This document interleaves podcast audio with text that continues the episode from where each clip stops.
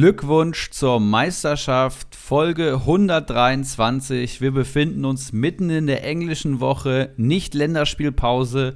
Hm. Und äh, die Viererrunde letzte Woche wurde runterdezimiert auf eine Zweierrunde. Und so sitzen seit langem mal wieder Felix und ich in trauter Zweisamkeit hier und äh, ja, geben euch die Tipps und äh, Tricks an die Hand für die englische Woche, aber dafür auch für die folgende Winterpause. Und ich freue mich, dass du am Start bist. Was geht, Felix? Wie war dein Wochenende? Ja, gute, so sieht's aus. Wir machen heute den Kalmund, wir haben uns halbiert und mein Wochenende lief eigentlich, ja, ganz ordentlich. Ich glaube, 37 Punkte sind es geworden, ohne Müller und Lewandowski-Scorer. Also mal ganz ungewöhnliches Wochenende. Die Breite der Mannschaft hat geliefert. Das war ganz gut. Ähm, konnte die Tabellenführung behaupten. Ein paar Punkte weniger im Vorsprung, also ein paar Punkte Vorsprung habe ich leider eingebüßt. Aber unterm Strich alles gut. Und ja, da war das, es war, bin zufrieden, aber bei dir lief es ja richtig gut und da kannst du ja mal ein Update geben zu dem, was wir letzte Woche lang und breit über deine Mannschaft erzählt haben. Ich, vielleicht haben es ja noch nicht alle mitbekommen, wie letztlich das ausgegangen ist. Ja, gerne, sehr gerne. Also Wer die letzte Folge nicht gehört hat, Ulrich H. war zu Gast. In der Viererrunde haben wir in über zwei Stunden meinen Kader seziert und haben Krisensitzung gemacht und haben spontan den Plan gefasst, wie ich da rauskommen könnte und haben lange darüber diskutiert, ob ich schick holen soll oder nicht. Und ich habe es im Endeffekt gemacht. Also ich habe noch an dem Tag, wo wir aufgenommen haben, ähm, Tolisso unter Marktwert verkauft. Ich glaube, Angebot 300k unter Marktwert. Hatte Baumgartner noch am Start, wusste, den kann ich auf jeden Fall an einen Mitspieler verkaufen und habe einfach mal Marktwert auf Schick geboten und habe ihn bekommen. Dann hatte ich so ein bisschen ähm, Bammel, hatte Schick im Kader, Baumgartner für 6-2 an Mitspieler verkauft. Ich glaube, das ist er mittlerweile wert. Tolisso war eh schon weg. Mir zwei Dann Füller kam ja die Meldung von Kimmich, ne? Muss man ja auch noch dazu sagen. Richtig, dann kam die Meldung von Kimmich, dass der ausfällt. Dann war schon so, oh, scheiße, Alter. War das jetzt, war das jetzt äh, der richtige Zeitpunkt, das zu machen? War das jetzt Aktionismus? Muss man jetzt einen Schick holen, nur weil er mal einen Viererpack geschnürt hat? Und dann ging es rein in den Spieltag. Und der lief sehr gut. Also ich habe 45 Punkte geholt. Das liegt natürlich daran, dass Schick gestern Doppelpack geschnürt hat. Es liegt aber auch daran, dass die Verkaufskandidaten des Ulrich Hahn meinem Kader, aka Joachim Nilsson, Plattenhardt und Staphylidis, 5, 6 und 7 Punkte geholt hatten. Dazu noch Keins mit 3 Punkten und Oliver Baumann mit starken 8 Punkten. Der hat einen Elfmeter gehalten. Das heißt, ich stand bis gestern zum Frankfurt-Leverkusen-Spiel schon bei über 30 Punkten und war schon super happy. Hat aber auch gesehen, dass ein Baumgartner und ein Tolisso in der Zeit, glaube ich, zu zweit auch 14 Punkte geholt hatten. Das heißt, ich war schon so, okay, das war auf jeden Fall eine Fehlentscheidung, aber die Viererkette hat es rausgerissen. Meine Preis-Leistungsverteidiger liefern ab. Und dann ähm, schießt Schick natürlich den Doppelpack in Frankfurt. Hat mich erstmal sehr geärgert, aber klar, so ein bisschen sieht man dann auch die Punkte reinkommen. Man hofft dann, dass Frankfurt das Spiel noch dreht. Und dann wird es ein spektakuläres 5-2 hinten raus. Und mein Patrick Schick holt auch die 14 Punkte, die Tolisso und Baumgarten in der Zeit geholt hätten. Und er steigt jetzt wieder, ist 900.000 über Nacht gestiegen. Also die Angebote werden jetzt entsprechend hoch sein. Und ich habe praktisch alles richtig gemacht, kann man so sagen, oder? Definitiv. Entschuldigung, definitiv. Also das äh, hat sich, wie du ja gerade gesagt hast, wirklich gelohnt. Punktemäßig auch äh, vielleicht nicht mal unbedingt, aber das wird finanziell sich auf jeden Fall gut ausgehen für dich. Und dann bin ich mal gespannt, ob du den richtigen Moment erwischst, ihn zu verkaufen, weil wir haben ja auch schon letzte Woche thematisiert, dass er sehr hoch ist im Preis, aber du reitest die Welle und das ist sicherlich gut. Leverkusen, ja, sollte vielleicht auch mal wieder gewinnen, dann, wenn sie jetzt am Wochenende verloren haben. Sind ja nach wie vor, glaube ich, Dritte. Also ist ja auch eine der besten Mannschaften der Liga und von daher, ja, schauen wir mal, wie lange das noch so weitergeht. Ich denke, die nächsten zwei Spiele wirst du ihn auf jeden Fall noch halten, oder? Weil jetzt in der kurzen Zeit Ersatz zu finden wird sicherlich schwierig. Ja, Jovetic ist heute bei uns am Markt ähm, und da werde ich auf jeden Fall drauf bieten, einfach weil der Marktwert am explodieren ist. Ich glaube, ja, der hat jetzt ja. 26, 26 Punkte in zwei Spielen geholt. Ich könnte dann einfach keins verkaufen.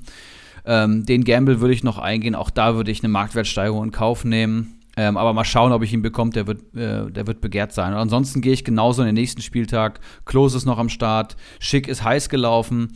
Ähm, Keins im Mittelfeld natürlich. Und die Viererkette hat echt stark gepunktet. Mal schauen, was ein Baumann macht.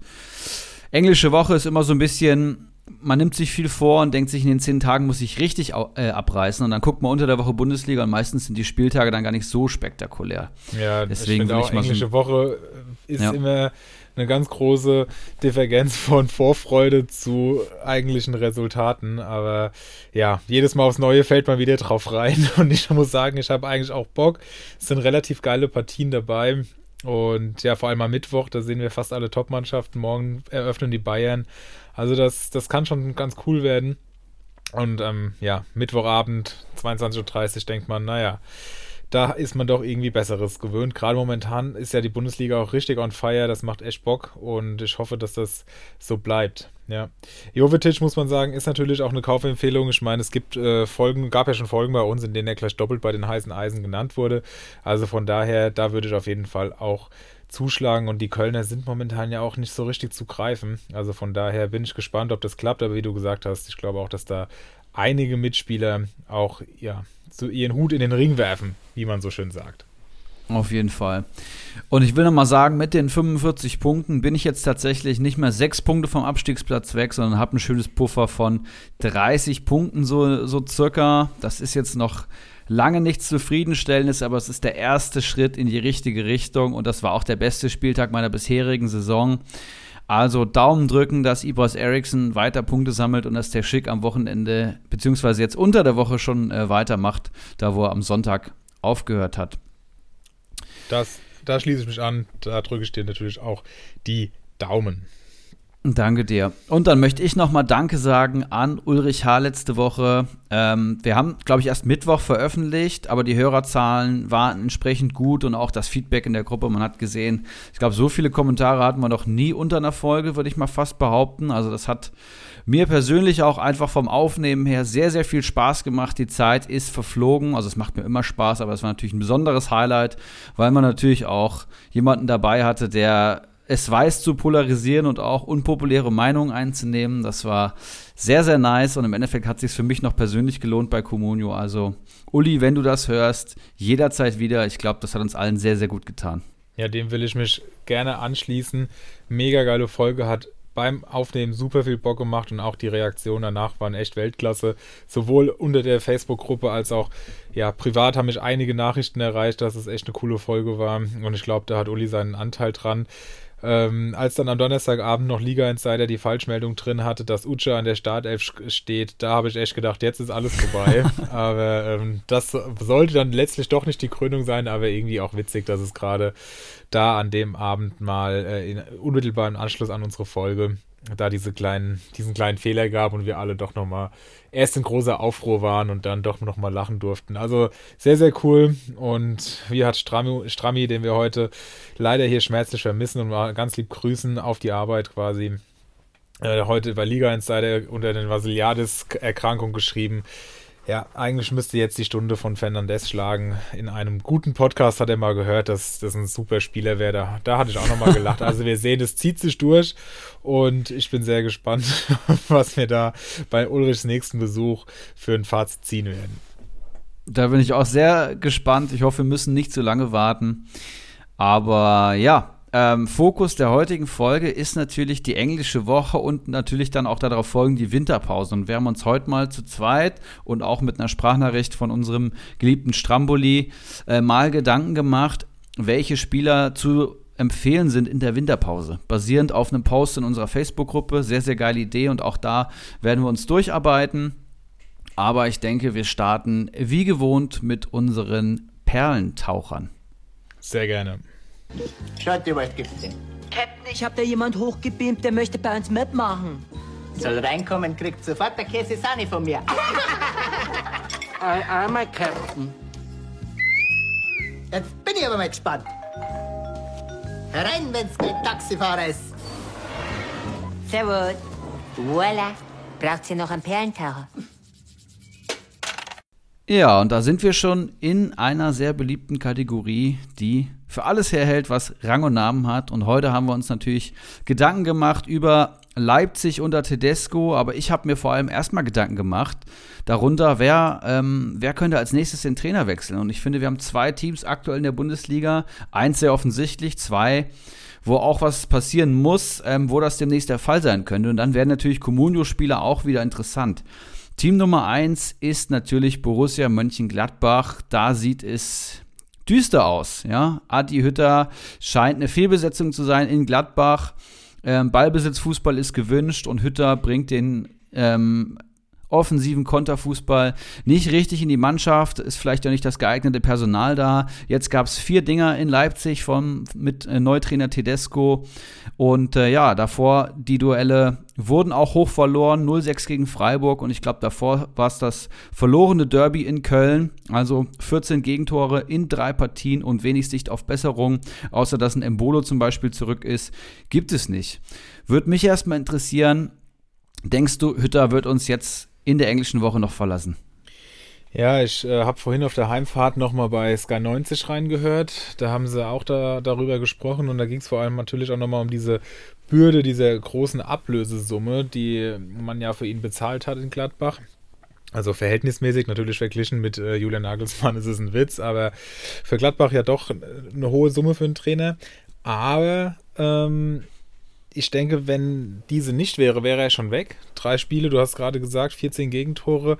Das ist für Gladbach natürlich viel zu viel, viel, viel, viel zu viel.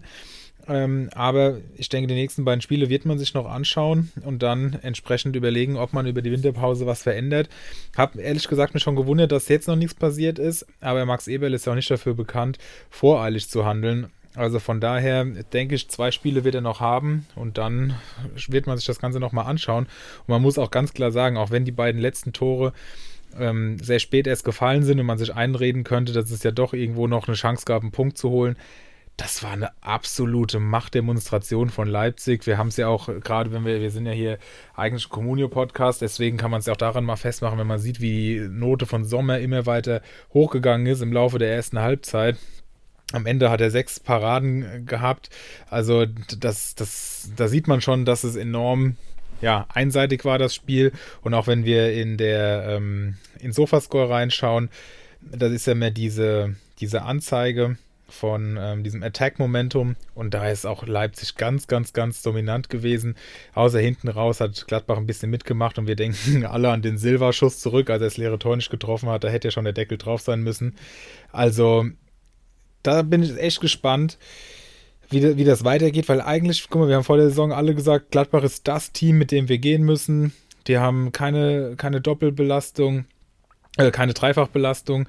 Ähm, da, kann man die Spieler blind kaufen. Jeden Stürmer, den man von denen kriegen kann, da kann man froh sein. Ja, und jetzt steht man da, Stindel, reißt überhaupt nichts, fehlt jetzt auch noch gelb gesperrt. Tyram hat jetzt eine seiner ersten Spiele von Anfang an gemacht.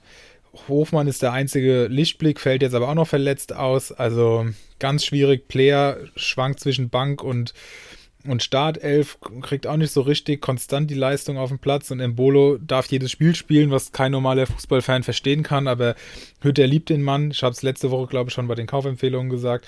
Also es ist ganz schwer einzuschätzen und eigentlich haben die auch das Personal, dass das funktionieren kann. Aber irgendwie ist der Wurm drin momentan. Wir haben es ja gegen Bayern gesehen, die können es ja bei den 5 zu 0, aber ich bin da wirklich momentan so ein bisschen, wie man an meinem riesigen Monolog merkt, äh, überfragt. Wie siehst du die Lage? Ja, also ich sehe es ähnlich dramatisch. Es ist unfassbar. Also Gladbach müsste eigentlich die Saison spielen, die wir alle erwartet haben. Der Kader ist absolut top, ist für mich ein Europakader und sie stehen ja schlecht da in der Tabelle, stehen schlechter bei Comunio. Ähm, es ist immer noch das fünfteuerste Team im Comunio Gesamtmarktwert, sehe ich gerade. Und sie stehen aktuell auf Rang 12 nach Punkten, ja, knapp vor Wolfsburg und dem VfL Bochum. Also auch die besagten Leistungsträger liefern nicht ab. Ähm, es ist ja alles dazu verdammt, dass Adi Hütter Gladbach bald verlassen wird. Die spielen jetzt tatsächlich gegen Frankfurt, also gegen den Ex-Club. Das wird ein heißes Duell und danach wartet die TSG auf Hoffenheim, aus Hoffenheim, die auch super gut drauf ist. Also Brutal, ich sehe jetzt ja. auch nicht, ich sehe jetzt ernsthaft nicht den, den Way out hier. Hofmann hat sich noch verletzt ähm, bei Gladbach. Der muss sich einem Eingriff am Knie unterziehen. Der ist mit 98 Kommunio-Punkten mit Abstand der beste Spieler. Und dann kommt schon alles an Player bei Gladbach nach Kommunio-Punkten wo wir eigentlich, glaube ich, alle der Meinung sind, dass das keine gute Saison ist. Und die Lebensversicherung bisher war nun mal Hofmann, der ist jetzt noch weg. Das heißt, entweder straft uns die Bundesliga mal wieder Lügen und Gladbach bügelt die Eintracht weg, was ich nicht hoffe und ich glaube.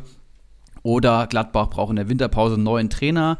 Und dann wird es natürlich sicherlich interessant. Kommen die Leistungsträger wieder in die Spur? Und da habe ich mal geschaut, wer ist das? Wer hat bis jetzt deutlich schlechter gepunktet als letzte Saison? Und dann kommt man vor allem schnell auf fünf Namen. Ginter, Elvedi, Stindl, Neuhaus und Tyram. Das sind jetzt keine Geheimtipps, das weiß ich, aber die sind für ihr jetziges, für ihre jetzige Punkteausbeute schon einen Tick zu teuer und für die Punkteausbeute der letzten Saison zu günstig. Das heißt, wenn man spekuliert und in der Rückrunde noch was tun möchte, vielleicht ein bisschen all in gehen müsst, äh, möchte, dann schaut man sich den neuen Trainer der Gladbacher an, wenn es denn soweit kommt und spekuliert dann auf die vorhandenen Leistungsträger, weil so breit und riesig ist der Gladbacher Kader auch nicht und äh, ja, ganz was Verrücktes im Personal erwarte ich dann nicht. Nee, das erwarte ich tatsächlich auch nicht. Und wie du es gesagt hast, die sind eigentlich teilweise schon richtig günstig. Auch das hatten wir letzte Woche schon angerissen. Also von daher, wir kommen ja gleich noch zu den Spekulationen für den Winter. Ist, je nachdem, in welcher Tabellensituation man sich befindet, finde ich, dass, dass das ganz, ganz spannende Aktien sein können. Und wer nicht wagt, ja, der nicht gewinnt. Wie ist so ein Spruch von mir? Weiß man. Also, ist der gerade spontan gekommen? ja, du, ich bin, auch so, ich bin ja so ein kreativer Kopf. Nee, also von daher überlegt euch das. Aber wie gesagt, wir kommen gleich nochmal näher darauf zu sprechen, was man in der Winterpause so tun könnte. Genau.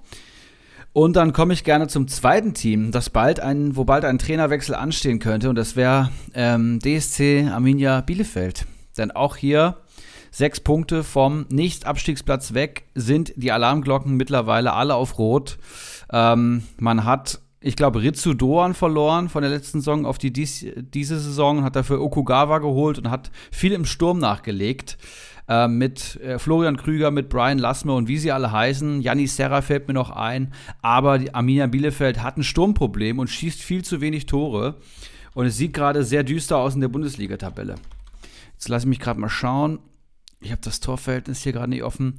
Ähm, 10 zu 22 Buden, Torverhältnis von minus 12, das ist viel zu wenig und es fehlen schon sechs Punkte auf den FC Augsburg. Und auch hier könnte Frank Kramer bald gehen, denn jetzt gegen Hertha hat man gesehen, dass der Arminia einfach wenig einfällt. Also Klos ist nach wie vor the man da vorne, auch wenn man jede Saison erwartet, dass er da nicht mehr kickt. Und das kann es eigentlich nicht sein. Das heißt, auch hier erwarte ich in der Winterpause tatsächlich einen Wechsel. Und jetzt würde ich gerne noch Spieler empfehlen von Bielefeld, ähm, die dann aufblühen könnten. Aber es fällt mir einfach super schwer, weil Biele Bielefeld hat schon viele Preis-Leistungsschnapper. Also die teuersten Spieler sind Klos und Pieper, die sind knapp bei 4 Millionen, die haben 56 und 45 Punkte geholt. Klar, Ortega Moreno, überdurchschnittlicher Bundesliga-Keeper, würde ich sagen. Dann vielleicht noch Lausen, Brunner, Nilsson und dann hört es auch schon auf. Das heißt, auch in der Rangliste der Comunio-Clubs nach Punkten ist Bielefeld schon Vorletzter, 476 Punkte geholt. Ähm, ich glaube, acht weniger als die Hertha aus Berlin und natürlich mehr als Kräuter Fürth. Das heißt, es gibt jetzt nicht so die, den krassen Tipp, den ich euch geben kann, wenn Arminia Bielefeld den Trainer wechselt, außer dass vielleicht ein Okugawa davon profitieren könnte, wenn er mehr als Zehner aufläuft und so ein bisschen in die Ritsudoan-Rolle reinrutschen könnte. Denn offensiv ja, fehlt einfach Kreativität, fehlt eine klare Idee nach vorne und vielleicht ist Okugawa der Schlüssel dazu. Aber das ist harte Spekulation. Ich wollte gerade sagen, sich einfach anschauen. Vor allem ist ja Bielefeld, du hast ja auch schon gerade gesagt, die haben Preis-Leistungs-Verhältnisse, die wirklich in Ordnung sind und vor allem haben sie auch in der Spitze Spieler, die einen 100er Schnitt fahren werden, ungefähr plus minus. Wir haben Klos mit 56, Pieper 45, hast du ja gerade alles schon gesagt. Lauer sind 42, Brunner 37, Schöpf 35, Nilsson 35, Okugawa 34, Wimmer 30. All das sind ja echt ordentliche Punkte, wenn man auf die Preise auch schaut. Klar, vielleicht wird punktuell mal einer, ein, zwei Spieler werden vielleicht mehr scoren und äh, scoren, scoren und ähm, äh, entsprechend vielleicht noch ein paar Punkte draufpacken. Aber wenn man am Ende Bielefelder mit für zwischen 2 und 4 Millionen sich kauft und dafür dann 60 bis 100 Punkte bekommt, auf die Saison gesehen, ist es doch eigentlich echt okay. Von daher finde ich es jetzt auch schwierig da, abgesehen davon, dass wir noch gar keinen Trainer rausschmiss haben. Also wir sind ja wirklich richtig, ähm, ja, spekulativ unterwegs. Äh, ja, finde ich schwer zu sagen dann, äh, wer da profitieren könnte, weil, wie gesagt, die sind eigentlich echt okay und jeder, der die Spielefelder kauft, weiß, was er von denen zu erwarten hat. Definitiv. Und es ist ja auch nicht so, dass wenn da der Trainer rausgeworfen wird, die dann die Philosophie so verändern, dass da auf einmal wie bei Gladbach da Spieler explodieren könnten und standardmäßig im achtstelligen Bereich sich befinden und so weiter. Also das ist ja bei Bielefeld einfach aufgrund des Kaders unwahrscheinlich. Ja, und da sprichst du auch noch was an, was mir aufgefallen ist bei den Recherchen für die heutige Folge. Bielefeld hat mit Abstand den kleinsten Bundesligakader. Das hatte ich so nicht am Schirm, weil ich eben die besagten Sturmneuzugänge auch aufgezählt hat. Und sonst ähm, haben die, glaube ich, gar nicht so viel verloren, aber die haben nur 24 Spieler im, im Profikader. Das ist wirklich mit Abstand am wenigsten. Ich glaube, Bayern hat 26. Ähm, ja, und, und Bielefeld hat nur 24. Das heißt, auch personell wird da wahrscheinlich im Winter was passieren müssen auf der Spielerseite. Definitiv. Wobei die ja, die haben halt vor der Saison eigentlich schon ganz interessant eingekauft. Du hast ja auch schon die Namen so Fand ich auch. Äh, genannt, so rund um Serra und Co., auch Lasme. Aber damit haben sie sich halt quantitativ verbessert, aber nicht qualitativ, hat man den Eindruck. Da fehlt es wirklich. Äh, ja, dass da noch mal einer mal zehn Tore schießt oder so, das, das, das ist halt wirklich Mangelware. Und unterscheidet deswegen auch Bielefeld von einigen anderen Teams der Liga, bei denen es deutlich besser läuft.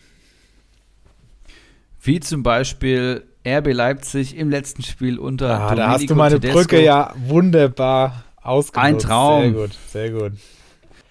Ist auch, ist auch finde ich auch immer gut, wenn man, wenn man so eine gute Überleitung hinbekommt und dann erstmal darauf hinweist, dass das eine gute Überleitung war und so, sich, somit, sich somit selbst wieder einreißt. So machen das doch professionelle Podcasts, oder? So sieht's aus, so sieht's aus. Aber lass uns gerne über Leipzig reden, jawohl. Gerne. Willst du loslegen? Ja, also können wir, kann ich gerne tun. Ähm, wenn man sich einfach mal anschaut, also ich habe Leipzig, ich habe es auch nur in der Konferenz verfolgt, aber auch noch nebenbei viel, weil ich bei Kickbase auch mehr Leipziger habe als jetzt bei Comunio. Entsprechend läuft da ja auch immer dann der Live-Feed mit und bei Kickbase ist ja eben der Vorteil, dass man jede Aktion direkt aufgezeigt bekommt. Aber die Diskussion können wir vielleicht in der Winterpause nochmal im Allgemeinen führen. Jedenfalls habe ich da so ein bisschen was mitbekommen und bin echt angetan. Ich war selbst überrascht von Tedesco. Aber normalerweise ist es dann ja so, wenn irgendwas mit Schalke oder mit HSV oder sowas ist, dann ist ja der Spott und Hohn und Spott nicht weit. Gerade ähm, in den Kommentarspalten bei Liga Insider. Aber wenn man sich das mal anschaut, da waren tatsächlich unter der Meldung, dass Tedesco das jetzt macht, letzte Woche auch viele positive Kommentare. Da habe ich schon gedacht, auch ja, okay, interessant. Man hätte ja auch meinen können, äh, ja, der war bei Schalke und Schalke ist scheiße und deswegen, äh, oh, der arme Stramme, heute ist er nicht da, da ziehen wir mal richtig vom Leder. Ähm, und deswegen machen wir uns jetzt alle darüber lustig, so wie es sonst ist. Aber das war relativ reflektiert und hat mich dann schon, ja, positiv gestimmt, wenn man das so sagen möchte, wenn es um Leipzig geht. Ähm, und das hat sich jetzt auch gezeigt. Also sehr dominant haben sie gespielt, haben ähm, ja, auch in das, was sich auch in den Statistiken zeigt, 19 zu 11 Schüsse, 10 zu 5 davon aufs Tor, also das kann sich wirklich sehen lassen, hatten mehr Ballbesitz und vor allem halt richtig große Riesenchancen. Man denkt nur an das vorhin schon angesprochene Ding von Silva, also das, das war schon sehr interessant. Und letztlich lassen sich als Gewinner vor allem Angelino, in, also wir haben jetzt ein Spiel gesehen, ja, aber wir, können ja immer auch immer nur damit arbeiten, was wir haben. Von daher vor allem Angelino, finde ich, erkennen, der direkt die ersten beiden Tore waren es, glaube ich, vorbereitet hat. Ein Kunku ist nach wie vor der Player to be, also der ist der spielt auch immer durch, das bleibt auch scheinbar so. Von daher ja. Und auch Forsberg, der in der Startelf mal wieder gestanden hat, hat es in der Champions League auch, da war ja noch Bayer Lotze da, aber der hatte ja gerade in den letzten Wochen unter unter Marsch doch einen schwereren Stand. Und ähm, auch bei Sky 90 hat Lothar Matthäus nochmal darauf hingewiesen, dass er es ganz wichtig, er selbst, man kann ja von Matthäus halten, was man will, aber Fußballfachverstand hat der Mann ja schon, dass er selbst der Meinung ist, dass Spieler wie Forsbeck, die eben gestandene Führungspersönlichkeiten sind, auch ihre Einsatzzeiten brauchen, um eben dieser Rolle gerecht zu werden. Und entsprechend kann man da vielleicht auch daraus ableiten, dass er jetzt momentan so ein bisschen die Nase vor Soboschlei hat. Wobei man das jetzt, wir haben jetzt die englische Woche, da ist eh alles Lotto. Da kann sich wieder viel ändern, aber ja, das, das wäre auf jeden Fall auch noch ein Gewinner. Und Konrad Leimer, der mit einer 7,1 vier Punkte geholt hat und ja, zuletzt auch mit starken Aktionen auf sich aufmerksam machte, zum Beispiel auch in der Champions League, als er mit einem mega geilen Pass auf Soboschlei war es, glaube ich, das äh, eine Tor gegen Man City vorbereitet hat. Also der ist momentan auch am Aufblühen und würd, den würde ich mir auf jeden Fall auch auf die Watchlist packen. Wie hast du es empfunden? Ja, du hast die Zahlen, Daten, Fakten schon ganz gut wiedergegeben. Ähm, Leipzig ist wieder da, kann man sagen. Auch so eine kleine Ergebniskrise gehabt. Da lief ja wirklich wenig unter Marsch und dann gleich so ein überzeugender Auftritt gegen Gladbach. Ähm, ja, da wird man natürlich hellhörig. Und wenn ich an Tedesco denke, dann denke ich sofort an Naldo-Kopfballtore, und diese Saison, wo sie ungefähr alles 1-0 gewonnen haben und äh, eben Vizemeister wurden. Und da haben sich Schalker bei Comunio tatsächlich ordentlich gelohnt. Ich weiß nicht, wer da hinten in der Innenverteidigung mit ihm gespielt hat. War das Martip? Bin ich mir unsicher. Ähm, ich glaube, Mathe passt da gar nicht rein. Naja, egal. Ähm, auf jeden Fall hat die Defensive ordentlich abgeliefert bei Schalke und hat sich ordentlich gelohnt bei Comunio. Dazu wurden noch viele Tore über Standards erzielt. Und ich glaube, das ist auch so die Quintessenz, die ich jetzt hier mitnehmen würde aus dem ersten Spiel. Die spielen jetzt in Augsburg und dann, glaube ich, gegen Bielefeld. Also auch das Programm spricht total für Leipzig. Und ich kann mir vorstellen, dass sie aus den nächsten beiden Spielen dann auch gleich wieder sechs Punkte mitnehmen. Und sie sind eh die zweitbeste Communio-Mannschaft nach Punkten ähm, vor Freiburg und Dortmund mittlerweile und rollen jetzt wieder los. Also ich kann mir vorstellen, dass die alle hier mal eine ordentliche Schippe draufpacken werden. Und am interessantesten finde ich tatsächlich Angelino. Den habe ich schon dreimal live im Stadion gesehen, glaube ich. Das ist eine absolute Waffe, wenn der in Form ist. Das ist eine absolute Rakete. Er muss allerdings, ist, glaube ich, so ein bisschen Wohlfühlspieler. Deswegen klappt es auch nur phasenweise bei ihm. Und ich kann mir vorstellen, dass Tedesco seinen Wert erkennt und der jetzt wieder in der Dreier, 3-5-2 spielen sie ja. Ähm, auf der linken Seite ordentlich Betrieb machen wird. Jetzt schon mit zwei Torvorlagen und auf der anderen Seite wird es wohl Mukiele werden, der ein bisschen defensiver arbeitet. Dazu natürlich noch Conny Leimer, finde ich super. Silva, unfassbar, was er vergeben hat, aber hat jetzt auch das Tor getroffen. Und ich glaube, Pauls ist noch nicht wieder fit. Und Forsberg, Soboslai muss man schauen. Ähm, und Guardiol finde ich noch sehr interessant. Also, ja, Guardiol ist, ja ist, so gut. Guardiol ist einfach Wahnsinn, so oder? Ja, der ist wirklich mega gut. Also, der, der ist sowohl vorne gefährlich als auch in der Zweikampfführung. Also, das ist, da ist der absolut, absoluter Musterprofi. Und ich glaube auch, dass der dauerhaft in der, in der Abwehrkette spielen wird, egal wer fit ist oder, oder nicht. Also das, das kann ich mir schon sehr gut vorstellen. Ja, und der hat ja jetzt, also der ist wirklich noch sehr, sehr jung, spielt jetzt seine erste Bundesliga-Saison und steht aktuell von Punkten als viertbester Leipziger da. 51 Punkte mit dem Tor jetzt und ist in Anführungszeichen nur 5,58 Millionen wert. Wenn wir jetzt an die Standardstärke von Leipzig denken, wenn wir daran denken, dass Tedesco ähm, vor allem die Defensive stabilisiert, wir denken ans Nullboni und dann ist er noch jung und entwicklungsfähig und hat jetzt sogar offensiv dran gezeigt. Alt, ja. Unfassbar. Also das ist wirklich der Rising Star, der äh, kroatische Innenverteidiger Joschko Guardiol. Den würde ich mir jetzt ins Team holen. Ja, zu den Innenverteidigern, da kommen wir auch gleich nochmal dazu, wenn wir über die ähm, ja, Möglichkeiten sprechen, über die man für die Rück, auf die man in der Rückrunde achten sollte. Da hat nämlich Henrik auch noch einen kleinen Part uns mitzuteilen. Deswegen würde ich dem jetzt gar nicht so viel Raum geben, aber ich kann dir da nur absolut, absolut zustimmen. Und vielleicht noch so ein kleiner Player to watch. Ähm, Benny Henrichs hat nicht nur aufgrund seines Tors, das er nach seiner Einwechslung noch machen durfte, sondern auch einfach, weil er in den letzten Spielen immer mal wieder Spielzeit bekommen hat. Und ich könnte mir vorstellen, dass der da jetzt rangeführt wird. Man muss sich auch immer mal vor Augen führen, die Leipziger haben für den man 15 Millionen Euro Ablösesumme bezahlt nach der Laie, die eigentlich gar nicht so gut funktioniert hat. Und man, man äh, beschwert sich ja in Leipzig auch immer so ein bisschen darüber, dass man so wenig Geld hat, was man ähm, von, von man halten kann, was man möchte. Aber trotzdem hat man 15 Millionen dann für ihn auf den Tisch gelegt und deswegen würde ich sagen, der, der könnte auch, je nachdem, wie sich das jetzt entwickelt, auf jeden Fall auf mehr Spielzeit kommen.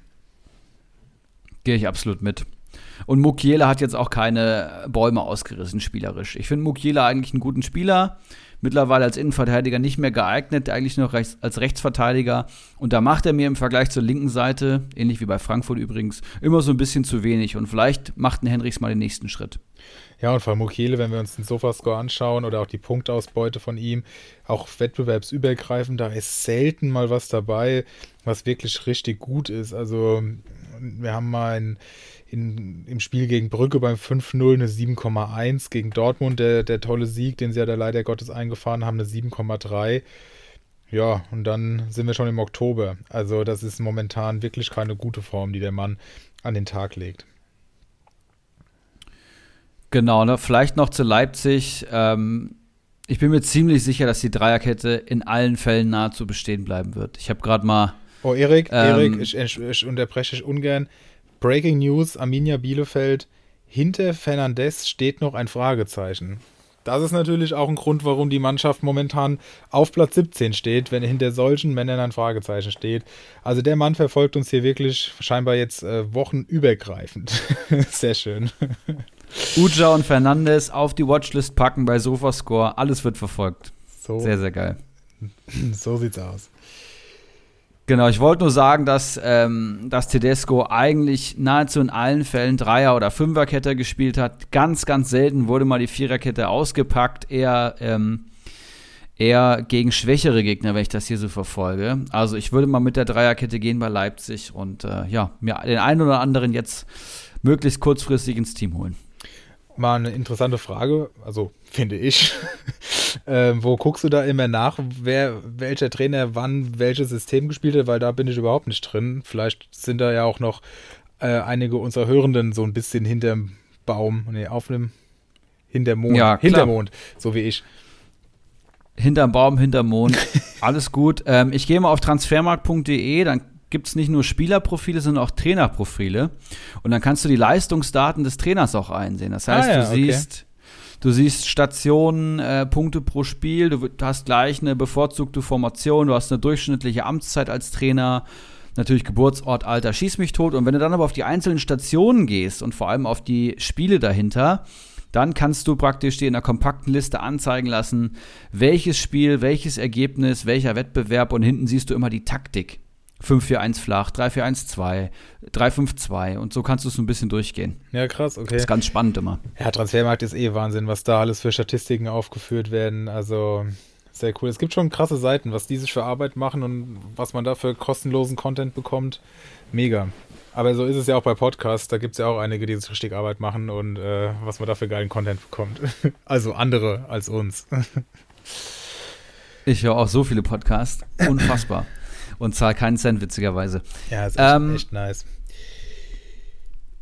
Leipzig und Tedesco Haken dran, Trainerwechsel in Gladbach und Bielefeld ohne Edimilson Fernandes sehr wahrscheinlich. Und dann kommen wir, glaube ich, zu unserem heutigen Special.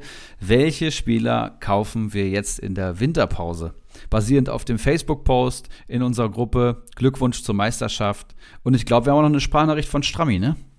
Ganz genau, da ähm, war er nicht zu halten. Da hat er uns nochmal was aufgenommen und da sind wir doch froh, dass wir ihn da auch ähm, ja, zu Wort kommen lassen können. Sollen wir das jetzt direkt machen oder sollen wir erstmal so ein bisschen auf das eingehen, was in uns in der Facebook-Gruppe abging? Gerne mit der Facebook-Gruppe starten und dann hören wir Strammi. Ja, dann setze ich einfach mal alle Hörenden, die das nicht gesehen haben, beziehungsweise die noch nicht mal ähm, ja, Part der Gruppe sind, in Kenntnis.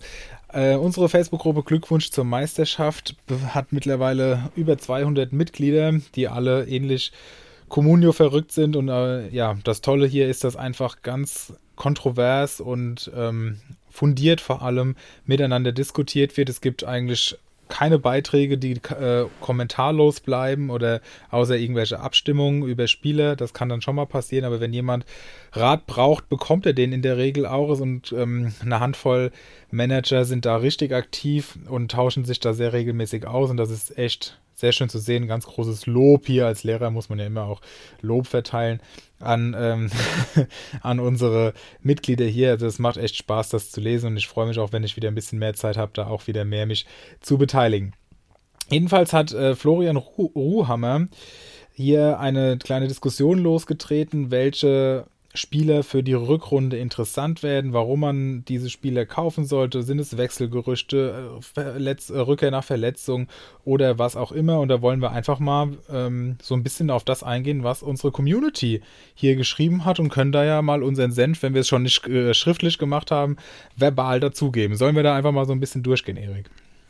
Auf jeden Fall finde ich richtig gut. Florian, auch nochmal vielen Dank für den Post. Das hat uns die Grundidee gegeben für die komplette Folge und ich sehe auch, dass nur dieser Post hier schon von 130 Leuten plus gesehen wurde. Also sehr, sehr nice. Soll ich direkt mal starten? Gerne, ja.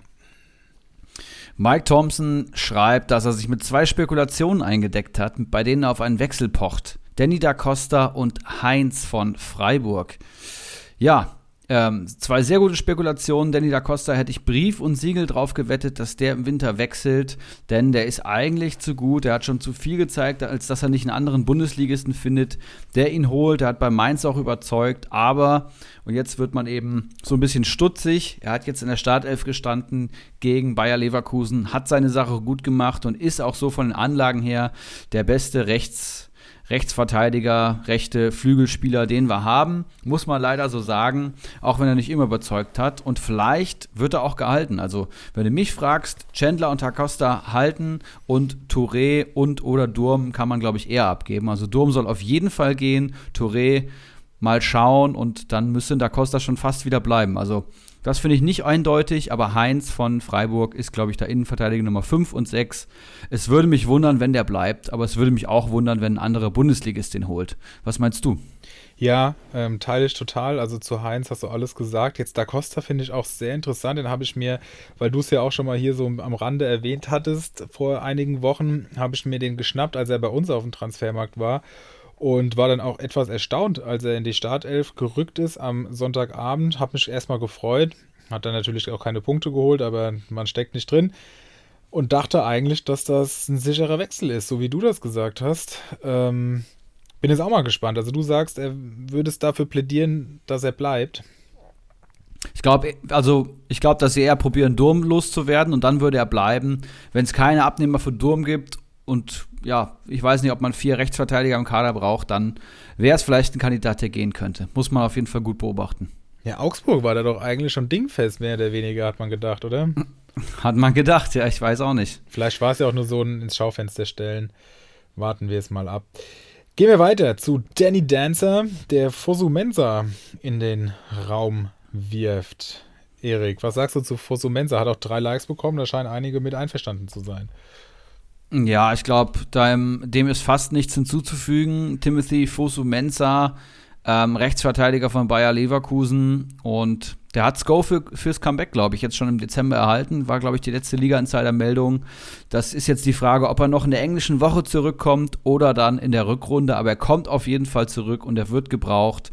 In der Viererkette bei Leverkusen ist viel Rotation, da ist viel Talent und ein richtig gelernter Rechtsverteidiger ist aktuell, glaube ich, nicht da, oder? Frimpong ist für mich mehr ein Rechtsaußen und bietet wenig defensive Stabilität. Siehe das Spiel gegen Frankfurt und ich glaube, ähm, Fusumensa kann da reinrücken. Ich glaube, der kam auch damals vom Menü. Oh, okay. Ja, vor Oder allem ähm, ist ja auch, äh, also ich blicke da noch nicht so ganz durch, ob der jetzt wieder dabei ist. Ich habe das auch gelesen, dass er eigentlich könnte und dann war der Hype auch direkt wieder da. Aber jetzt ist ja Frimpong gesperrt und trotzdem ist er bei Liga Insider keine Option, wenn ich das hier richtig sehe. Also das ist irgendwie ja, macht einen zumindest stutzig. Bin da auch sehr gespannt. Aber ich glaube schon, dass, also ich sehe auch, dass Frimpong eigentlich viel zu offensiv spielt für seinen Posten. Aber ich glaube schon, dass er seine, seine, seinen Stammplatz relativ sicher hat und dass der auch erstmal der Rechtsverteidiger rechts, oder spielt er? Doch, rechts spielt er. Ähm, bleibt. Also da bin ich mir eigentlich relativ ja. sicher. Also Fosumensa, ich meine, der ist auch fast nichts wert. Warum nicht probieren? Aber rein sportlich glaube ich nicht, dass der da viele Chancen haben sollte momentan. Vielleicht ja Thema Afrika Cup auch hier ähm, ne, ein Faktor, denn der kann auch Innenverteidiger spielen, laut transfermarkt.de. Gut, dann. Also er wird sicherlich. Anderes, ja. Er wird sicherlich auch so vom Einkauf, also er kommt vom Menü, ich sehe es hier gerade, er wird vom Einkaufen, vom Talent sicherlich seine Chancen bekommen. Ob dann IV oder RV wird sich zeigen, aber ich glaube, man kann auf jeden Fall mit ihm spekulieren in der Winterpause. Auf jeden Fall. Dann machen wir weiter mit Florian Ruhammer himself, der Verfasser des Beitrags. Nochmal vielen Dank. Lukoki kommt in der Rückrunde nach einer Verletzung zurück, vorher Stamm gespielt, erwarte mindestens einen Marktwertanstieg, vielleicht auch Startelf. Da stimme ich vollkommen zu, wenn nicht Aaron Martin seine Sache da so gut machen würde. Und auf der anderen Seite ist Silvan Wittmer gesetzt. Das heißt, Lukoki für mich in der Rolle des Herausforderers, der Mann hat mich noch nie überzeugt, hatte mich eher so ein bisschen überrascht, dass er links gespielt hat bei Mainz. Aber du hast es geschrieben, man kann spekulieren, der Marktwert wird sicherlich steigen. Da Costa auch genannt. Bogadé, 160.000, soll in der Winterpause verliehen werden. Ja, muss man schauen. Ich sehe bei ihm absolut kein Bundesliga-Format. Denke, dass er eher in die zweite Liga geht. Und Mitchell Bakker, der kommt zurück bei Bayer Leverkusen. Da hatten wir letzte Woche, glaube ich, auch schon drüber gesprochen. Als heißes Eisen genannt worden. Und ich finde, für knapp unter 2 Millionen für einen garantierten Leverkusener Stammspieler ab Januar ähm, der vorher auch Stammspieler war, der davon profitiert, dass seine Konkurrenten zum Afrika Cup gehen und der auch einen ordentlichen Offensivdrang hat, der bei pa Paris Saint-Germain gespielt hat.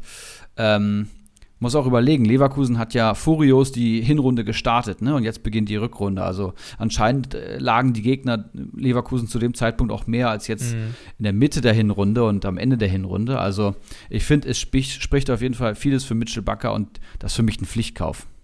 Ja, ich hatte ihn ja letzte Woche bei den heißen Eisen erwähnt und deswegen bleibe ich da auch dabei. Finde ich auch ganz, ganz spannende Personalie aus den bereits genannten Gründen. Lukogi würde ich auch eher skeptisch sehen. Aaron ist, glaube ich, schon gesetzt bei den Mainzern und er läuft sie auch wirklich gut. Da gibt es keinen Grund, was zu verändern. Da wird es keinen Trainerwechsel zeitnah geben.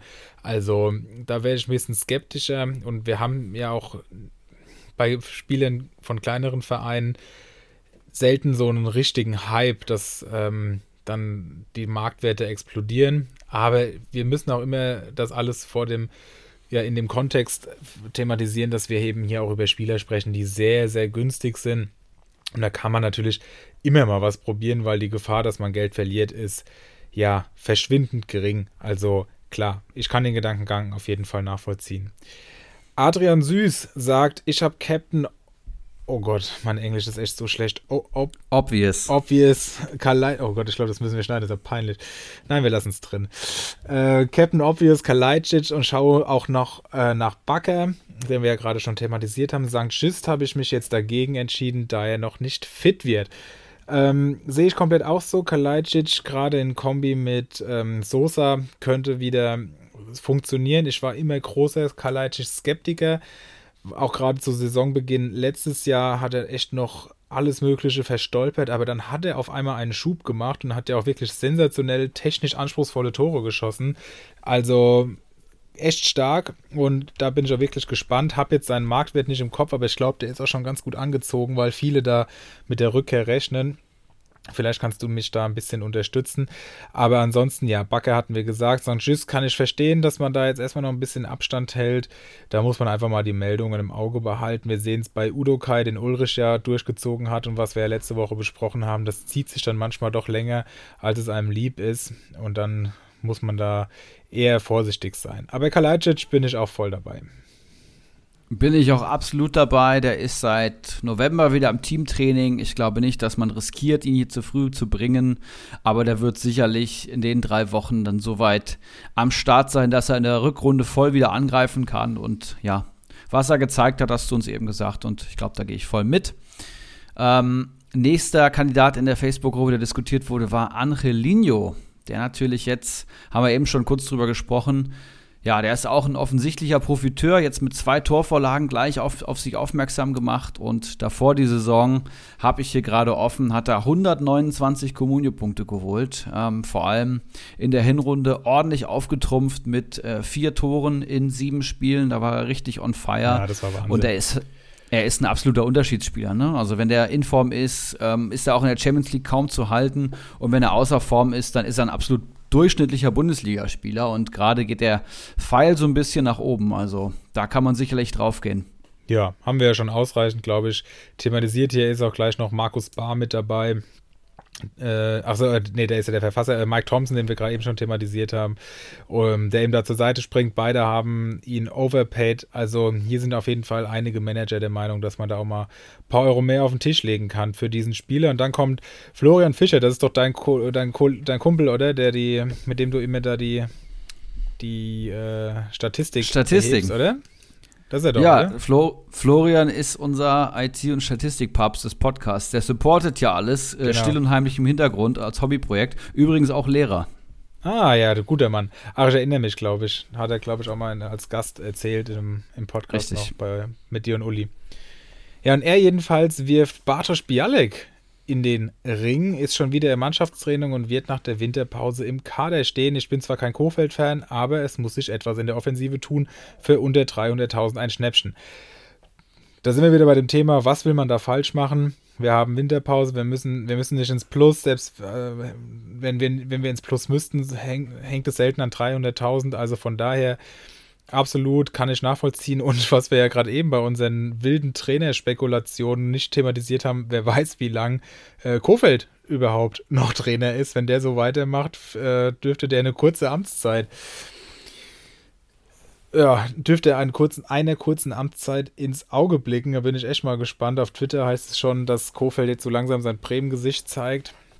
Bin mal gespannt. Also, wie das weitergeht. Aber klar, Bialek, warum nicht? Einzige, was mich da skeptisch stimmt, ist, dass Wolfsburg natürlich gerade im Sturm super viel Auswahl hat und da ja schon prominente Namen regelmäßig auf der Bank sitzen. Ich denke da an Waldschmidt, ich denke an Lücke Bacchio, an Steffen. Also zudem natürlich Wekost und ein Matcher als gesetzte Stürmer. Also da ist eigentlich gar nicht so viel Platz. Ein Philipp kommt nicht richtig zur Geltung.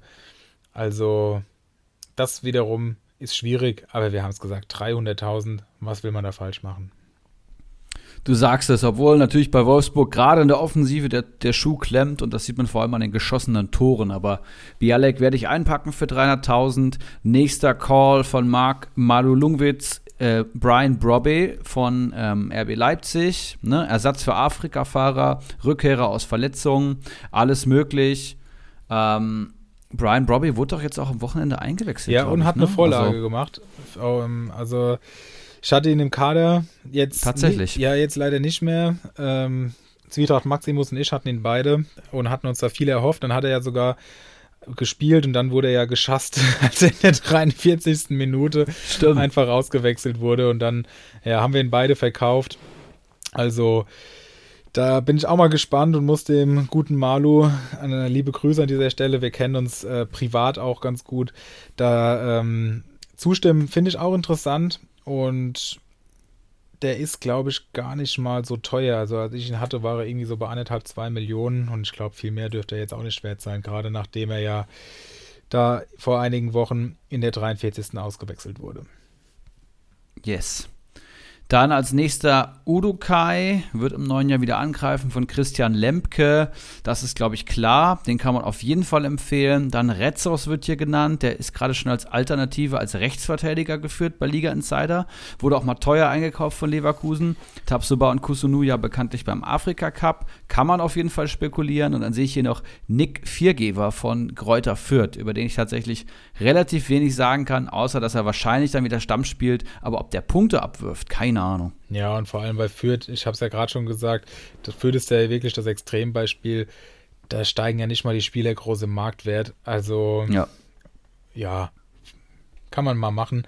Zu Retzos möchte ich noch sagen, das wäre jetzt auch eine, den ich mir rausgeschrieben hatte. Der Mann ist gerade mal 23 Jahre alt, also ist ja auch schon seit Ewigkeiten bei Leverkusen. Ich glaube, 2018 kam er da hin als noch richtig junges Talent und äh, kostet 280.000 momentan hat meiner Meinung nach, wenn ich das richtig im Kopf habe, auch in der Europa League gestartet, wo ja einige ja, B-Spieler ran durften. Und du hast gerade schon angesprochen, denn wurde mal richtig teuer eingekauft. 17,5 Millionen Euro hat Leverkusen für den mal auf den Tisch gelegt. Das muss man sich Krass. schon mal also vor Augen führen. Entsprechend haben die vielleicht da auch noch ein Interesse dran, dass der wenigstens mal die Chance bekommt. Und er ist auch bei Transfermarkt.de noch 4,5 Millionen Euro wert. Also das ist jetzt, das ist eine ganz große Diskrepanz zwischen realem Wert und Communio-Wert. Entsprechend absolut, gehe ich total mit.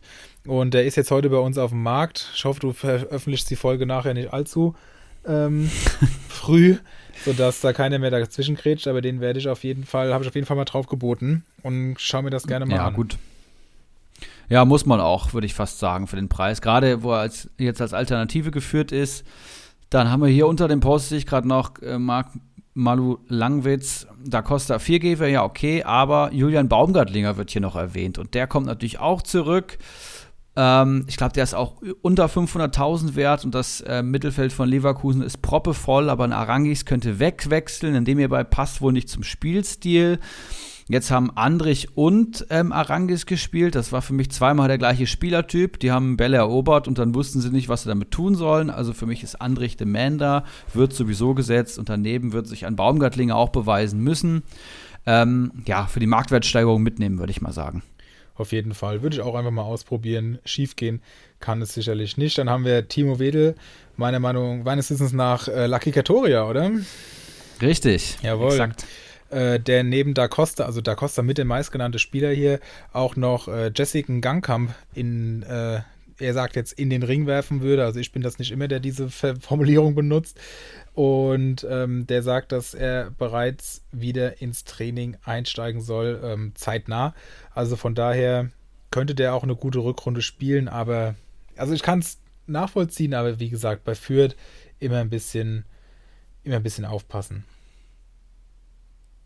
Und dann haben wir noch zu guter Letzt Florian, der noch Chor von Mainz reinwirft, der, wie er richtig geschrieben hat, unumstrittener Stammspieler war bei Mainz, ähm, hat auf jeden Fall zum Erfolg beigetragen und hat sich dann verletzt und ich denke auch, dass der absolut wieder gesetzt sein wird. Also an dem konnte man nichts rütteln, der hat auch bei Comunio gut gepunktet und kostet ab aktuell knapp über eine Mio. Das würde ich auch fast sagen, dass das ein Pflichtkauf ist. Definitiv. Ich habe es ja hier auch schon mal gesagt, der Mann ist der entscheidende Faktor im Spiel der Mainzer ganz, ganz, ganz wichtig, was sich in Kommunio-Punkt natürlich gar nicht so sehr ausschlägt, aber eine Million für den würde ich auf jeden Fall mitgehen und kann die These, dass ähm, selbst bei 2 Millionen Marktwert der PPM immer noch fair ist, auch definitiv unterstützen. Jo, dann sind wir durch und dann würde ich sagen, ich schauen wir mal, was der äh, gute. Ah, genau, ja, ja gerne. Erstmal der Arme, der heute gar nichts sagen darf. Äh, Henrik, ja, Entschuldigung, gerne. Er, er wollte ja arbeiten, statt mit uns zu podcasten. Mein ne? Gott, da, was ein Typ. Da wird er mal nach hinten geschoben. Ja, dann hören wir erstmal Stramboli. Ja, Jungs, äh, wie ihr hört, heute mal per Sprachnachricht, nicht von meinem Mikro, sondern äh, aus Lippstadt. Ich muss nämlich gleich arbeiten und leider so lang, dass ich heute nicht am Podcast teilnehmen kann. Aber ich bin mir sicher, die beiden Jungs rocken das auch ohne mich. Ähm, ja, ich wurde gefragt, ob ich mal eine kurze Sprachnachricht dazu ablassen könnte, wen ich denn für die Winterpause interessant fände. Und äh, der erste Name, da wird äh, Zwietracht Maximus sich freuen, wäre für mich auf jeden Fall Kalajdzic. Er war einfach so stabil letztes Jahr. Ich denke, er wird jetzt zurückkommen. Stuttgart auch langsam wieder erstarkt. Die Leute kommen zurück. Ich denke, der kann seinen Marktwert easy noch verdoppeln in der Rückrunde. Sosa dadurch natürlich auch direkt interessant. Die beiden einfach kongenial zusammen. Ähm, den finde ich auf jeden Fall interessant für die Winterpause. Ähm, genau wie Nico Elvedi von Gladbach. Hört sich jetzt blöd an, kostet 4,6 Millionen bei einem 2,2er PPS. Das ist eigentlich katastrophal für einen Verteidiger. Aber ähm, ich glaube, Hütter ist nicht mehr lange Trainer bei Gladbach und kann mir vorstellen, dass da hinten mal wieder Ruhe einkehrt. Er war jahrelang jetzt echt solide, ein super Verteidiger und ich kann mir vorstellen, dass das auch wieder besser werden wird mit ihm. Ähm, von daher, auch der hat sicherlich zwei, drei Millionen an Marktwertpotenzial. Und zuletzt äh, würde ich auf jeden Fall noch die Innenverteidiger von Leipzig nennen, weil äh, ich kenne Tedesco noch aus Schalke-Zeiten. Äh, Standards unter ihm funktionieren einfach. Ich hoffe natürlich ein bisschen auf Orban, den ich das ganze Jahr schon habe, der noch kein Tor hat. Äh, Leipzig hat exzellente Standardschützen sicherlich bessere als äh, Schalke damals. Und äh, jeder weiß es noch in der ersten Tedesco-Saison, wie viele Tore alleine Naldo gemacht hat. Das war äh, nicht mehr feierlich. Von daher erwarte ich da viel. Guardiola hat jetzt schon angefangen. Zudem äh, Tedesco ähm, wird, denke ich, auch Ordnung in die Verteidigung von Leipzig bringen. Da wird auch mal der ein oder andere zu Null Bonus dabei sein. Ich denke, die Verteidiger sollten interessant sein. Ja, so viel von mir. Ähm, ich wünsche euch einen super Podcast und äh, an alle da draußen bis nächste Woche. Ciao, ciao. Ja, wir haben es gehört. Auch hier Kalajdzic als große Empfehlung und da deckt sich mit uns. Schade, dass er vorhin nicht da war. Da hätten wir uns noch mehr gegenseitig äh, unterstützen können, ähm, ohne dass wir uns hier kritisch hinterfragen. Da fehlt natürlich wieder Uli Hahn an der Stelle. Ähm, die RB-Abwehr, äh, die, der er auch viel Potenzial zutraut, was Kopfballtore angeht. Er zieht da den Vergleich mit Naldo an den ich nur sehr, sehr ungern zurückdenke, wenn ich da die Bilder des 4-4s im Kopf habe. Damals in dem legendären Derby. Und ähm, wen hat er noch? Ah, Elvedi. Was war, was bist du, äh, wie siehst du das mit Elvedi? Ja, absolut genauso. Also er hat es gesagt, 2-2er PPS. Ein Elvedi ist eigentlich so ein Spieler, den du zwischen 5 und 7 Millionen erwerben kannst, würde ich mal gut sagen. Das ist ein absoluter Leistungsträger mittlerweile, der hat sich bei Gladbach etabliert. Und Ginter würde ich auch nennen, die sind beide viel zu günstig. Also, wenn ich mal schaue, in Elvedi, die letzten drei Saisons 127, 106 und 108 Punkte. Aktuell steht er bei 32. Es würde mich schon sehr wundern, wenn der genauso schwach weiterpunktet. Und dann musst du ihn für 4,6 Millionen musst du ihn eigentlich einpacken, unter der Voraussetzung, dass sich was tut bei Gladbach. Entweder neue Spieler geholt werden oder der wahrscheinlichste Fall, der Trainer gesackt wird. Ja, auf jeden Fall. Kann man sich definitiv anschauen. Kann ich nur zustimmen. Irgendwas wollte ich noch sagen, aber egal. Ah ja, genau, natürlich, das Wichtigste. Vielen Dank für diese sehr, sehr guten Beiträge unter dem, ähm, unter dem Post. Wir als äh, Manager des Ligenverbunds der ähm, Gentleman, wie, wie heißt die, die Liga? Ähm, unsere Liga? Äh, Unsere Liga bei Comunio heißt offiziell die La Liga der außergewöhnlichen Gentlemen. So, genau.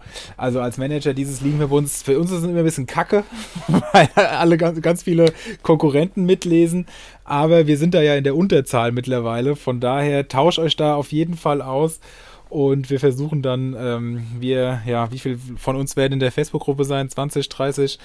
Die, ähm, mehr. Mehr? Ja, ja, ich glaube ja, schon. Okay, also 30, 40, die da in der Gruppe auch sind, haben dann halt Pech gehabt, aber das ist ja für euch da. Entsprechend macht so weiter, das macht echt Spaß, das zu lesen. Und wie gesagt, nochmal ganz großes Lob für die, für den Umgang da miteinander. Macht echt Spaß. Eine sehr coole Community. Muss man ja auch einfach mal sagen. Es wird Weihnachten, es wird besinnlicher. Zeit des Danks ist hier und von daher soll das an dieser Stelle auch nochmal ganz, ganz dick hervorgehoben werden. Dem kann ich nur zustimmen. Ich habe gar nicht mehr die Zahlen vor Auge gehabt. Als ich das letzte Mal geschaut hatte, waren wir noch 160 Mitglieder. Jetzt haben wir mittlerweile schon die 200 geknackt. Und mittlerweile komme ich auch einfach nicht mehr hinterher, jede Nachricht immer zu lesen. Also so viel wird da gepostet. Und ihr habt es an dem Content jetzt hier gehört. Das haben wir haben einfach nur Kommentare vorgelesen. Das sind alles richtig gute Jungs, die Ahnung haben. Und da ist nicht einfach nur die eigenen Spieler pushen, sondern da wird sich wirklich auf Augenhöhe ausgetauscht. So soll es sein. Das Geile ist ja, man, man, schafft sich ja immer so seine Bubble. Und wenn man dann in der Gruppe Mitglied ist, merkt man, ähm, denkt man, es ist völlig normal, sich den ganzen Tag mit irgendwelchen Managerspielen zu befassen. Und es ist auch völlig normal, darüber einen Podcast zu machen und äh, einmal die Woche stundenlang darüber zu philosophieren und wenn man das irgendjemandem erzählt, der das nicht tut, dann wird man natürlich abgestempelt als kompletter Freak. Aber das ist doch schön, wenn man sich schon mit Freaks umgibt, dann äh, erscheint man plötzlich wieder als ganz normaler Typ. Und das, das äh, finde ich immer sehr Gute angenehm. Taktik. Ähm, Gute Taktik.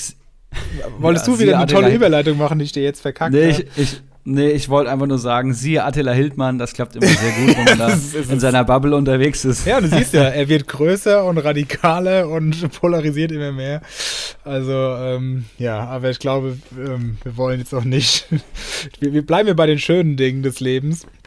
Und ähm, da hätte ich auch noch zwei Empfehlungen neben Retzos für, als Spieler für die Winterpause. Zum einen Marius Wolf, 2,33 Millionen wert. Und hier haben wir gleich mehrere Outs im Prinzip. Ähm, wir hätten einen möglichen Wechsel, den ich gar nicht mal so wahrscheinlich empfinde, als so wahrscheinlich empfinde, weil er doch relativ nah an der ersten Elf ist, bekommt immer Spielzeit, wenn er fit ist und hat ähm, beispielsweise am 13. und 15. Spieltag in der Startelf gestanden. Natürlich hat Dortmund einige Verletzungssorgen, aber er ist da immer der Mann, der nachrückt.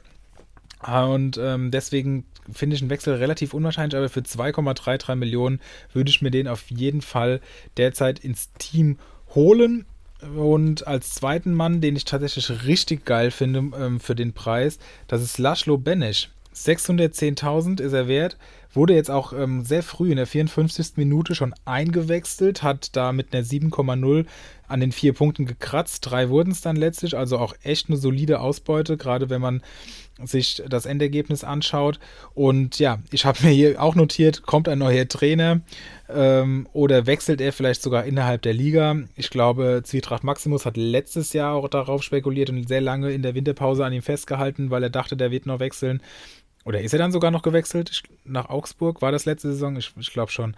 Ähm, also von daher, warum nicht? Wir sehen, das Modell gab es auch schon und in Gladbach hat er sich jetzt trotzdem oder wieder nicht durchgesetzt. Daher haben wir sowohl die Möglichkeit des Wechsels als auch die Möglichkeit des neuen Trainers, als auch einfach einen sportlichen Mehrwert, den er uns am letzten Wochenende gezeigt hat. Zudem sind Hofmann, wie du es oder wie wir es beide ja schon gesagt haben, verletzt und Stindel gelb gesperrt. Also die Konkurrenz ist auch weniger also mit dem Mann würde ich definitiv richtig gehen und finde, also im Prinzip wäre es ein heißes Eisen, aber er passt eben jetzt auch hier in die Kategorie rein. Sehr nice. Hatte ich gar nicht am Schirm und habe ich mir auch mal auf die Watchlist gepackt. Und ich habe auf jeden Fall noch Christoph Baumgartner für euch. Natürlich. Also ich bin da jetzt raus, bin da jetzt raus aus der Thematik, aber es wäre auch keine Glückwunsch zur Meisterschaftsfolge, wenn der gute Mann nicht erwähnt werden würde. Ja, wir müssen jede Folge äh, ähm, den Spieler Baumgartner und den Manager Zwietracht Maximus erwähnen. Dann ist unser Stimmt. Soll erfüllt. Dann haben wir das damit ähm, aus den bekannten Gründen. Ich habe noch Schlager der zurückkommt und den Wolfsburg auf jeden Fall braucht. Mhm. Ähm, seitdem ist tatsächlich auch, sind die Ergebnisse schwächer geworden, denn äh, Wolfsburg ist super gestartet, falls ihr euch erinnert, in die Bundesliga. Und ohne Xaver Schlager im Mittelfeld ist es eben schwierig. Asta Franks oder wie er heißt, ähm, ist da kein Ersatz. Der ist natürlich keine keine Punktegranate, aber sehr, sehr wichtig für die Mannschaft. Dann habe ich noch Gigi Reyna von Borussia Dortmund. Auch der hat zum Saisonbeginn richtig aufgedreht, war Stammspieler unter Rose und hat sich dann verletzt. Also ich kann mir auch vorstellen, dass der über Kurzeinsätze wieder in die Startelf findet sogar. Jonathan Schmid kommt zurück. Auch wenn Kübler einen guten Job macht, ist ein Schmid äh, nie außen vor, würde ich mal sagen. Und dann habe ich noch und den haben wir sehr wenig ähm, erwähnt, weil wir viel über Kalajdzic gesprochen haben. Aber ich habe natürlich noch Silas ähm, Katomba Wumpa für euch, Silas Wamangituka. Ähm, der hat, bevor er sich verletzt hat, in der letzten Saison 129 Punkte in 25 Bundesligaspielen sammeln können. Man überlege sich, der hätte die Saison zu Ende gespielt, dann wäre er wahrscheinlich so bei 150 Punkten gewesen beim VfB Stuttgart. Das ist schon sehr, sehr beachtlich. Und der hatte seine Hochphase, vor allem in der Hinrunde. Da hat der gute Mann, ich habe es dir mal nachgeschaut unter transfermarkt.de, 16 Torbeteiligungen in 25 Partien. Wahnsinn, ja. Das ist absolut herausragend. Ne? Und man hat vielleicht vergessen, wie furios der aufgespielt hat. Aber ich erinnere an das Spiel gegen Borussia Dortmund. 5-1 war das, glaube ich. Zwei Buden, eine Vorlage.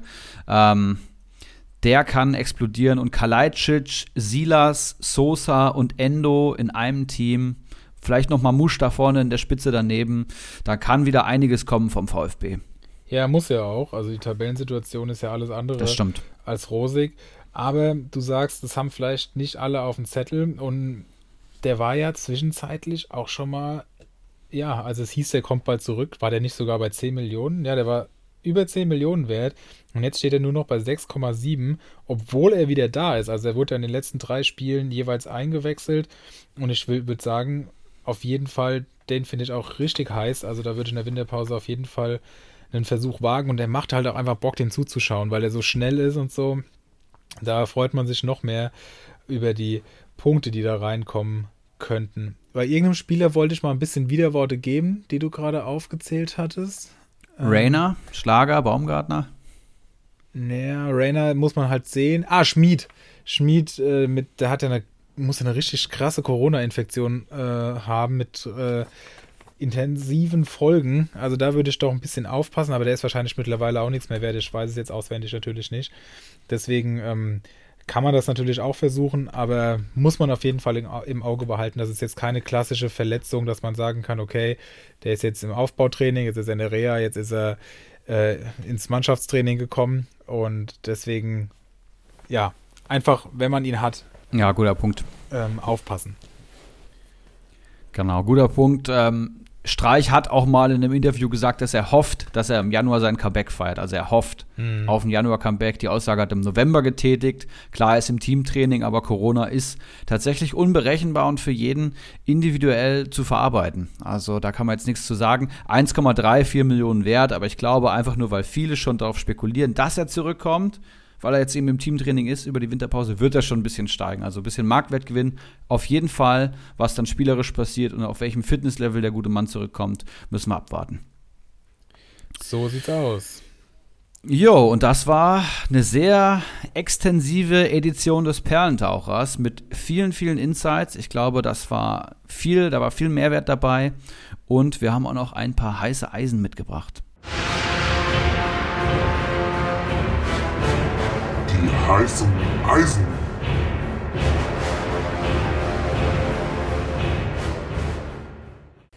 Ja, mein erstes heißes Eisen für heute, nachdem wir jetzt schon so viele Namen hier diskutiert haben, wäre auch vor allem für eine Zeit. Wir haben jetzt viele. Okay, warte, lass mich das nochmal machen.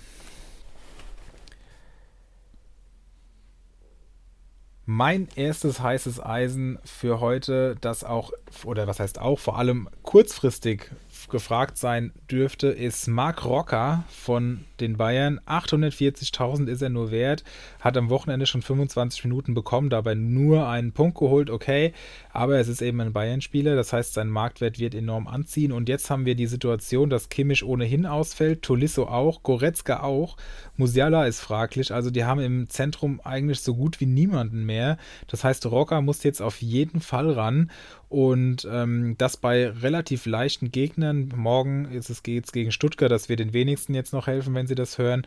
Und am Wochenende dann gegen Wolfsburg. Also ich bin gespannt, ob man beim jetzigen Vorsprung von sechs Punkten da das Risiko eingeht, einen Goretzka nochmal reinzuwerfen für das eine Spiel. Das scheint ja schon, ja, nichts allzu leichtes zu sein, was der da hat. Oder zumindest nichts, was man auf die leichte Schulter nimmt. Also von daher sehe ich da auf jeden Fall Spielzeit, sogar nicht unwahrscheinlich, dass er auch am Wochenende in die Startelf rückt. Da müssen wir einfach abwarten. Aber für das Geld und ähm, ja, den Output, den man da bekommen kann, würde ich auf jeden Fall mit ihm gehen. Ja, da kann man sich nur anschließen. Ähm, für den Preis. Bayern Spielzeit ist extrem viel wert. Die spielen jetzt in Stuttgart, also da kann auch was gehen. Und was man halt und auch noch sagen muss, ähm, bevor, genau, ja. weil das noch dazu passt inhaltlich, ich habe gesehen, mhm. Sabitzer ist mittlerweile nur noch gut drei Millionen wert, also richtig günstig und er ist Krass. heute ins ähm, Mannschaftstraining eingestiegen und Nagelsmann hat gesagt, dass er natürlich jetzt auch schon eine Option darstellen muss, weil eben so eine riesige Vakanz auf der Position herrscht. Also es könnte sein, dass der auch Spielzeit bekommt. Man muss jetzt natürlich sehen, was mit Goretzka und Tolisso fürs Wochenende ist. Aber für den Preis kann man da fast schon wieder einsteigen. Ist natürlich nur eine Spekulation. 3 Millionen, klar. echt. Ja, aber der Preis ist schon super attraktiv, ne? Ja, ja, finde ich auch. Okay, mein erstes heißes Eisen ist tatsächlich der legendäre Benno Schmitz. Grüße gehen raus an Stramboli, der den Mann groß gemacht hat in der Saison. 27 Jahre alt, Abwehrspieler 1. FC Köln. Ja, spielt die beste Saison, in der ich ihn je gesehen habe. Für mich war das früher ein Verteidiger, der kein Bundesliga-Format hat. Und jetzt ist er tatsächlich in einer ganz guten Form. Also er hat 39 Punkte in 14 Partien geholt, macht ein PPS von ca. 2,8 für einen Marktwert von 2,8. Das ist schon ein gutes Preis-Leistungs-Verhältnis. Er ist auch gesetzter Stammspieler und die Form kommt jetzt natürlich dazu, plus das gute Programm vom ersten FC. 14 Punkte in den letzten drei Partien. Das macht ein Inform PPS von 4,6. Das ist richtig, richtig stark. Da war natürlich ein Ausreißerspiel dabei, aber der hat immer wieder solche Ausreißerspiele dabei, weil er eben extrem viel flankt. Und dazu kommt jetzt noch die gesetzte Doppelspitze Modest und Anderson, also noch mehr Flankenabnehmer. Und ich kann mir vorstellen, dass wir schon eine Torvorlage in den nächsten zwei Tagen von Benno Schmitz sehen werden für 2,8 Millionen sicherlich eine, eine Top-Spekulation für die nächsten ja. zwei Spiele und auch darüber hinaus. Für den Preis, also wirklich sensationell. Und da will ich direkt anknüpfen, du hast ihn gerade schon genannt. Sebastian Andersson hat die Startelf-Garantie von Baba Baumgart erteilt bekommen und spielt gegen Wolfsburg und ja, am Wochenende dann gegen Stuttgart. Also da finde ich es gar nicht unwahrscheinlich, dass er die Flanken von Schmitz verwerten kann. Und er steht da schon bei 35 Punkten, was ich eigentlich gar nicht so schlecht finde. 2,33 PPS. ja, könnte besser sein, aber man denkt ja, also Modest überstrahlt das Ganze ja so die ganze Zeit. Und wenn man mal hochrechnet, dass er in der Saison dann auch bei 80 Punkten stünde, ist das, finde ich, gar nicht so schlecht. Und für den Preis, ich glaube, dreieinhalb Millionen, ich habe es gar nicht aufgeschrieben, ähm, für einen Stürmer, der eine Startelf-Garantie bekommen hat und bei einem Verein spielt, der gar nicht schlecht ist, absolut ein Versuch wert in meinen Augen. Auf jeden Fall. Zumal der tatsächlich ein Comunio-Wunder ist, hätte ich gesagt, oder ein Sofascore-Wunder, weil er einfach gefühlt jedes Kopfballduell gewinnt. Und ich erinnere vor allem an diese äh, Saison bei Union Berlin. Daraufhin wurde er gekauft vom ersten FC und eigentlich hat er auch immer gut geliefert. Ähm, ich habe als zweites heißes Eisen Joachim Nielsen mitgebracht, ähm, Partner von Amos Pieper in der Innenverteidigung von Bielefeld, ihr alle kennt ihn. Marktwert nur 2,29 Millionen bei Comunio. Finde ich recht günstig für einen Spieler, der auch schon 35 Punkte in 14 Partien geholt hat. Also nur vier weniger als Schmitz. Beide 27 Jahre alt, witzigerweise.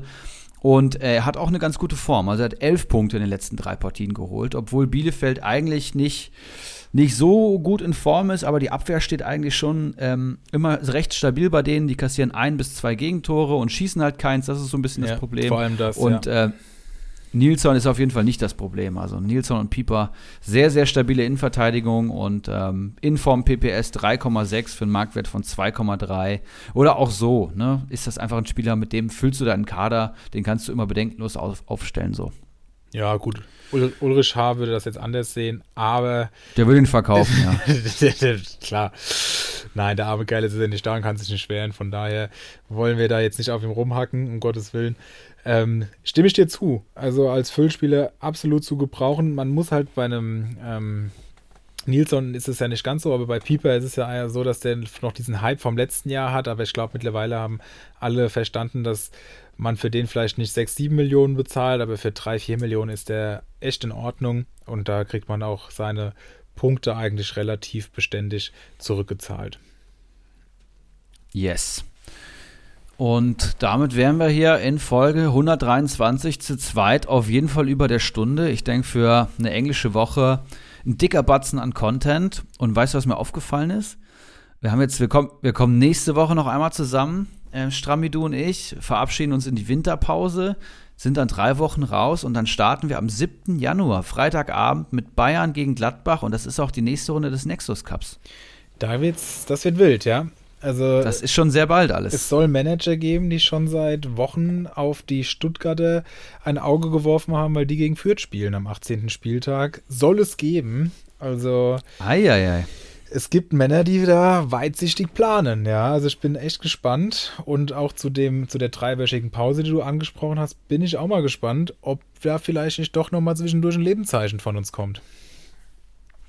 Ja, das äh, wollte ich jetzt nicht, auch nicht ausschließen. Ich weiß es nämlich selber noch nicht, aber wir schauen einfach mal. Erstmal schauen, ob äh, Schick noch vier Buden in zwei Spielen jetzt knipst in der englischen Woche. Und dann sprechen wir uns nächste Woche wieder mit Stramboli.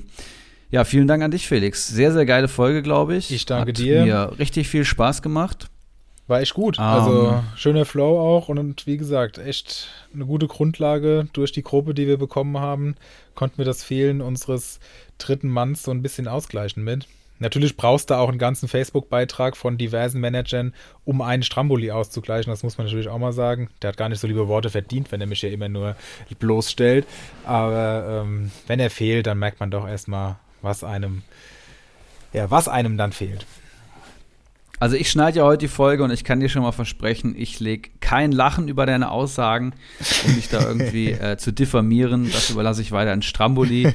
Und mich würde natürlich noch, also mich hätte interessiert, was er zu meiner Martip-Aussage zu Schalke äh, sagt. Ich bin nämlich ziemlich sicher, dass da nicht Martip gewerkelt hat und er hat mir wahrscheinlich gleich die komplette Startelf ähm, beim 4-4 gegen Dortmund aufzählen können. Aber das können wir dann nächste Woche aufklären. Genau, so machen wir es. Man, Und, man äh, muss ja auch immer noch ein bisschen was haben, ähm, was man dann als Cliffhanger für die nächste Woche auf, äh, nochmal aufbereiten kann.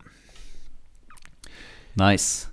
Dann wünsche ich euch allen eine gute englische Woche. Vielen Dank, Felix. Viel Erfolg bei deinen Prüfungen. Vielen Dank. Und, ja, ich ähm, bügele jetzt nochmal mein Hemd auf, dass ich morgen gut aussehe, wenn ich da meinen Prüfungsunterricht habe. Und dann kann eigentlich nichts mehr schief gehen. Drück dir die Daumen. Danke, danke. Gut Kick. Gut transferier. Ciao. Ciao.